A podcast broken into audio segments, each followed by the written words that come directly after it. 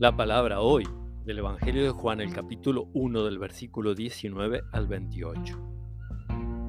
Este es el testimonio que dio Juan cuando los judíos enviaron sacerdotes y levitas desde Jerusalén para preguntarle, ¿quién eres tú?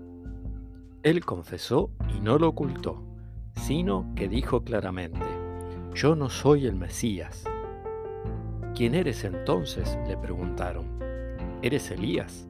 Juan dijo, no. ¿Eres el profeta? Tampoco, respondió.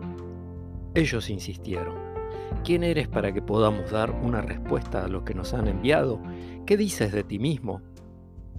Y él les dijo, Yo soy una voz que grita en el desierto.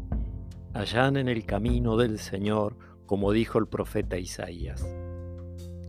Algunos de los enviados eran fariseos y volvieron a preguntarle, ¿por qué bautizas entonces si tú no eres el Mesías, ni Elías, ni el profeta?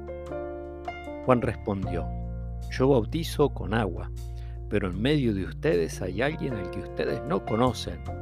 Él viene después de mí, y yo no soy digno de desatar la correa de su sandalia.